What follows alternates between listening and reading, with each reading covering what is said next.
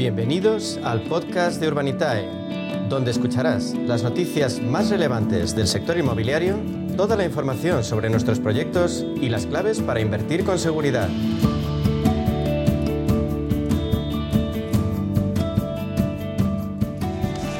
Ahora los martes siempre ahondamos en la actualidad del crowdfunding inmobiliario, en esa fórmula para encontrar una alternativa de inversión que nos permite acceder a grandes proyectos habitualmente fuera de nuestras capacidades como inversores particulares. Lo hacemos eh, con la referencia absoluta en ese ámbito en España, con los líderes en crowdfunding inmobiliario en nuestro país, con Urbanitae. Diego Bestard, CEO de Urbanitae, bienvenido. Buenas tardes. Buenas tardes, un placer. Diego, un estudio de Asufin, la Asociación de Usuarios Financieros, apunta que comprar casa con inversión es el segundo motivo para hipotecarse. Y casi la mitad de los que solicitan un préstamo hipotecario lo hacen con ese fin, frente a un 14% que lo hace para comprar primera vivienda. Esto es, es síntoma, parece, de un apetito sano para inversión inmobiliaria como alternativa inversora, ¿o tú crees que puede resultar problemático? Bueno, pues depende de, cómo se enfoque, ¿no? la pregunta. Al final, eh, estas, estas cifras lo que indican es que hay un apetito por el inmobiliario generalizado, eh, pero es verdad que muchas de las compras que se, que se llevan a cabo, eh, con hipotecas específicamente, pues son probablemente segundas viviendas, pues la, gente pues tiene unos ahorrillos y, y en vez de invertir en, en, algo que no entienden muy bien, pues prefieren invertir en una segunda vivienda, en un activo, y esto es clásico español además, ¿no? Pues oye, si tengo unos ahorrillos o me ha ido bien este año y me ha caído un bonus o algo así y, y, tengo un dinerillo disponible, pues igual me compro un piso en, el pueblo de veraneo de toda la vida. Eh, entonces, bueno, cuando uno habla de, activo de inversión eh, o, de inversores inmobiliarios, muchas veces tienden a salir imágenes de, de, grandes ricos o grandes fortunas o fondos de estos inmobiliarios que se compran activos pero la realidad es que en la mayoría de los casos son personas normales y corrientes que han logrado ahorrar un dinerillo y se compran algo para utilizarlo ellos mismos, ¿no? Aparte de como inversión, porque pues todo el inmobiliario es una inversión como tal, o sea que, que bueno, hay que ponerlo un poco en contexto, pero, pero bueno, lo que sí indica la, la cifra claramente es que el sector inmobiliario pues es una de las fuentes principales de inversión o ahorro que tienen eh, que tenemos los españoles. Así que sin duda es, eh, es indicativo de, del valor refugio que supone el inmobiliario y de, y de la inversión que es muy atractiva para la mayoría de personas. Claro, inversión tangible, ladrillo que se ve, que no es un producto financiero extraño que, que sea difícil de comprender, esto lo entendemos todos.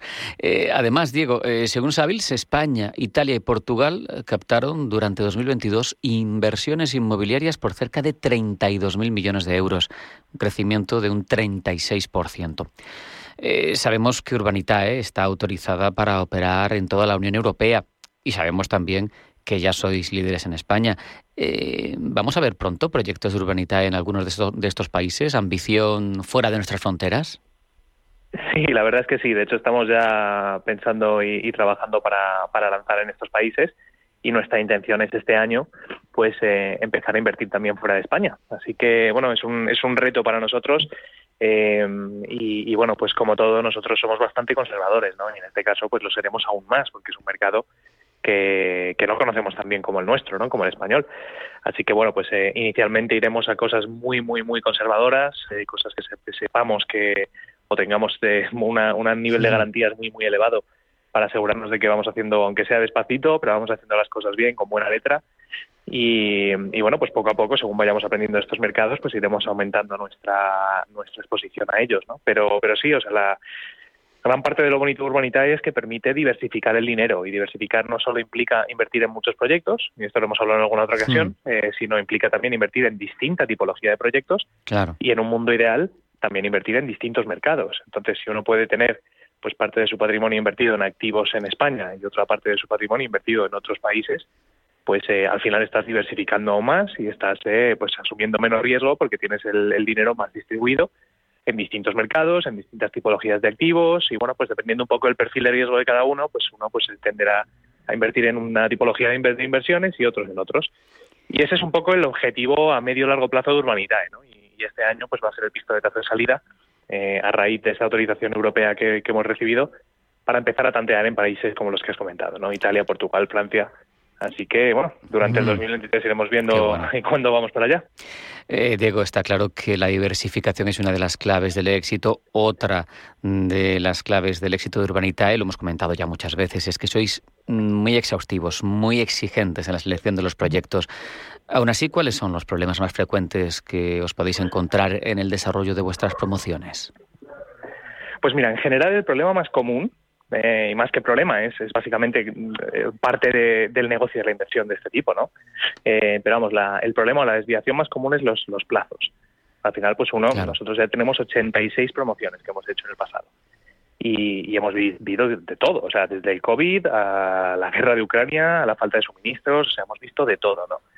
Y, y, vamos aprendiendo mucho de los, de los proyectos pasados. Pero es verdad que incluso sabiendo la cantidad que hemos aprendido en todas estas promociones que hemos hecho, es muy difícil afinar el plazo eh, sin, sin, tener un margen de error, ¿no? Entonces, pues en promociones, por ejemplo, que teníamos pensado hacer en 24 o 26 meses, pues a veces se nos han ido a 28 o 30 meses. Eh, más que nada, pues porque pueden tardar las licencias o puede pasar cualquier cosa en la obra que haga que, por ejemplo, pues eh, una obra que teníamos previsto de hacer en 18 meses se retrase un par de meses. El plazo al final es lo que más varía. Y luego, pues hay muchas cosas que pueden cambiar también. Pues los costes de construcción, por ejemplo, han aumentado mucho el año pasado y esto pues ha afectado eh, el nivel de gasto que teníamos previsto, pero también por otro lado pues han aumentado los precios. Entonces los promotores han podido ajustar al alza el precio y compensar un poco esa subida de costes.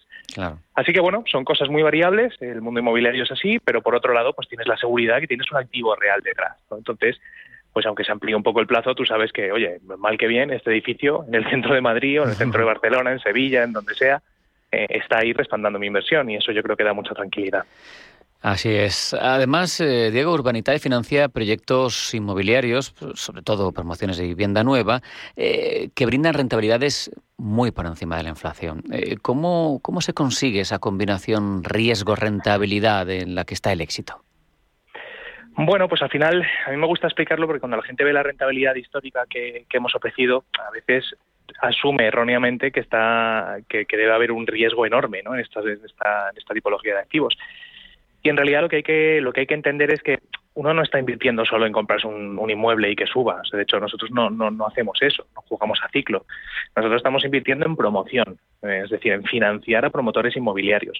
Y la actividad de la promoción inmobiliaria pues genera una rentabilidad. Y esa rentabilidad es lo que paga los sueldos de los promotores, lo que paga los sueldos de los empleados de los promotores, lo que paga los constructores, pues como cuando tú y yo vamos a trabajar y tenemos una nómina, ¿no? Tenemos que tener cierta, cierto margen. Claro. Eh, y el margen de la promoción inmobiliaria pues suele estar entre el 15 y el 20%. Y eso es un poco lo que hemos conseguido hasta la fecha. Tenemos una rentabilidad media de vuelta del 18 anual. Entonces, bueno, eh, es lo que se consigue. Al final, en un mercado como el que tenemos en España, en el que hace falta tanta, tanta obra nueva, que al final estamos construyendo por debajo de las necesidades estructurales, pues es un mercado ahora mismo que, que necesita este, esta actividad nueva y necesita financiación para el promotor y ahí estamos nosotros financiándolo. Y también tenemos que señalar eh, cuestiones que nos preocupan, porque al final es nuestro dinero el que se invierte, el de todos los clientes. Eh, más allá de, las garantías que hemos comentado, em, ¿hay protecciones legales para el dinero de los inversores si un proyecto termina saliendo mal? Sí, claro. O sea, cada, proyecto que hacemos en Urbanitae tiene una garantía inmobiliaria detrás con garantía, o sea, por, por, decirlo claramente, es tiene un edificio o una casa o un suelo que respalda ese activo. Entonces, ese, ese edificio puede estar, pues, con un, si en el caso de proyectos de deuda, con una garantía de primera hipoteca, pues al igual que cuando uno pide una hipoteca al banco, el banco tiene una hipoteca sobre tu vivienda y si le pagas, le respalda esa, esa casa, tu casa, pues en nuestro caso cogemos una hipoteca sobre el edificio entero que estamos construyendo, por ejemplo.